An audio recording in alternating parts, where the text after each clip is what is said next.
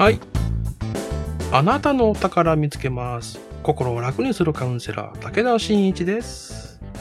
この配信は日常の出来事を心理的な観点からお伝えして、楽に生きていこうという内容になっております。あのね、この間、セールスの方がね、いらっしゃって、一生懸命説明してくれるわけですよ。でこちらとしては、買う予定はないんですね。一生懸命説明してくださっているセールスの方のね、話を聞いていると、だんだんとね、買わないと申し訳ないなという気持ちになってくるわけです。でもこっち買う予定ないんだけどなーってね、時間が経つたびに断りにくくなるんですよね。この時にね、どのように考えればいいか。そういったお話をね、今回してみたいと思います。あの、セールスの方は、時間とね、労力を使ってお話ししているんですね。話を聞けば聞くほど、セールスの方は時間というリソース、資源を使っているわけです。それに対して聞いている方は、どんどんどんどん断りにくくなってくる。せっかく時間使って話してくれてるのにな、買う予定ないんやけど申し訳ないなと思うんですよね。うん。時間が経てば経つほど断りにくくなる。買う予定ないのに、なんか悪いな、申し訳ないなという気持ちがどんどん募ってくる。罪悪感のようなね。そんな気持ちが湧いてくる。とどんどん断りにくくなるんですね。これはですね、偏方性の原理が働いてるんですね。偏方性の原理っていうのは、やってもらったらお返ししたくなるという心理の動きのことです。つまりですね、話が長くなればなるほど、偏方性の原理が働いて、どんどんお返ししたくなる。ただ、こちらは買う予定がないわけですから、お返しはできないんですよ。偏方性が発揮されない。お返ししたくなってるのにお返しできない。ですのでね、なんだか申し訳ないなぁという気持ちが、話を聞けば聞くほど、時間が経つほど湧いてくるんです。そして断りにくくなるんですね。こういった気持ちをね、どうすればいいかっていうのをね、今回2つご提供できると思います。一つはですね、すぐにセールスを断った方が、あの、セールスの方のためになるんですよ。という考え方ですね。セールスの方のお話しする時間っていうのは大事なリソースなんですね。しかし、こちらは買う予定はないわけです。じゃあ、見込みがあるお客様に時間をかけてセールスした方が売り上げ上がるかもしれませんよね。で、実際に売れたらセールスの方の成績も上がりますね。成績上がったら会社から評価されますね。もしかするとお給料アップするかもしれません。ということでね、こちらが丁重に、あの、なるべく早くお断りする方が、セールスの方のためになるということがあるかもしれないんですよね。ですのでね、こちらの思いとしては、私のところよりも他行った方がいいと思いますよと。そういった思いでお断りするんですね。そういう考え方ですね。うん、で、もう一つはですね、相手の期待に応えなければならないっていう価値観がもしかしたら自分の中にあるのかもしれないということですね。えー相手の期待に応えなければならない。人の役に立たなければならない。社会に貢献しなければならない。経済回さなければならないみたいな価値観ですね。こういった価値観はですね、あっていいんです。悪いものではないんです。ただね、こちらとしては、今の状況として買う予定はないんですよ。ね、ここで申し訳なく思って罪悪感を感じているわけです。この罪悪感はですね、今言ったようなね、期待に応えなければならないというような価値観が自分を罰してるんですね。答えなきゃいけないのにあなたは答えないんですかと。価値観がそう言ってるんです。うん、自分を罰してるんですね。有罪にしてしまってるんですよ。なので苦しいんです。断ろうと思うんだけれども断れない。だって有罪ですもんね。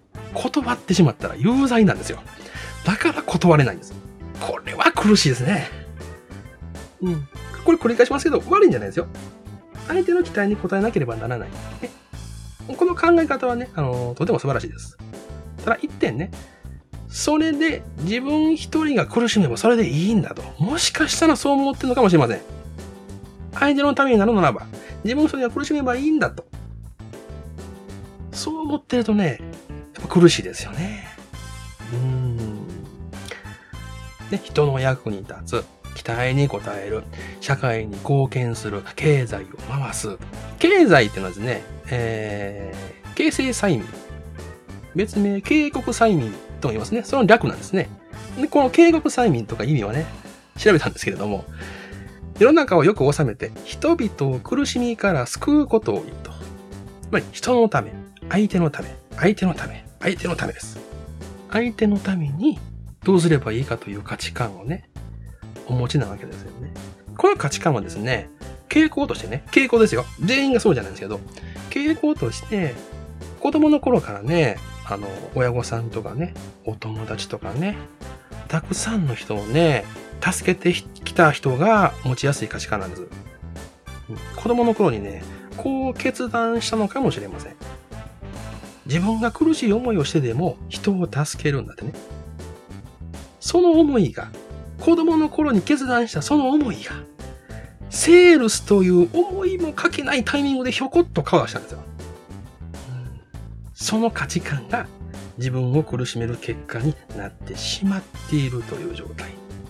かもしれません。これ傾向ですよ。みんながそうじゃないですよね。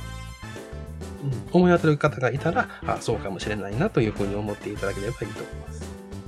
あのー、経済、警告催眠っていうのはね、あの、みんなのことを指してるわけですけれども、このみんなっていうのはね、自分も含まれてるんですよ。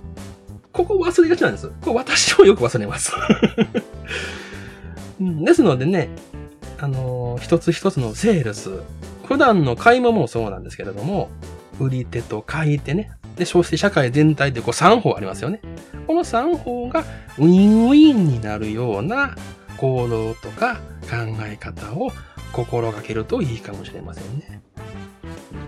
そのためにね、そういった思いで、セールスの方が来たら、必要のないと思ったら、買う予定がないと思ったら、きっぱり断る。その方がね、セールスの方も見込みのあるお客様に時間を割くことができると。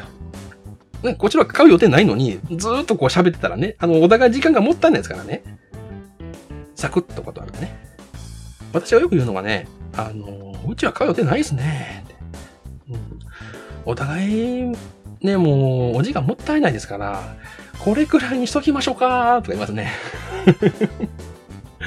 で、これはね、あの、他へ行った方がいいと思いますよっていう思いを込めて言うんです。このつっけんどにバシャって言う、つっけんどにバッと言ってしまったらね、あの、なんじゃこいつって思いますからね。うん。うちよりも他のところがいいんじゃないですか見込みのある客に、あの、セールスかけた方がいいと思いますよっていう思いで言うんですよね。で、セールスの方がお帰りになるときにね、私が心がけていることがあるんですけれどもね、毎日本当にお疲れ様です。という気持ちを込めてね、お疲れ様です。と軽く一礼するんですよ。気持ちを込めてね、あの、お疲れ様です。で、ね、ちょこっと一礼してね、あの、見た目でもわかるように言うとね、結構触るんですよ。うん。その方がお互い気持ちいいでしょ？うんで、この方法をやるとね、あのー、もう来なくなることが多いんですよ。これ私の経験なんだけど、うん、もう来ないんですよ。お互い気持ちよくお話を、あの、終了しましたっていう、そういったあの感覚があの伝わるんでしょうね。ね、ねぎらってもらえたっていうね。その感覚がおそらく伝わるんでしょうね。それでまあ、まあ、見込みがないと、まあ、れるかもしれませんけど。うん。これはなんか経験談としてね、お伝えできることですね。ね、ご提供できることはこんな感じになります。このお話をね、ここまで聞いてくださった方はね、あの人のためっていう意志の強い方やと思うんですよね。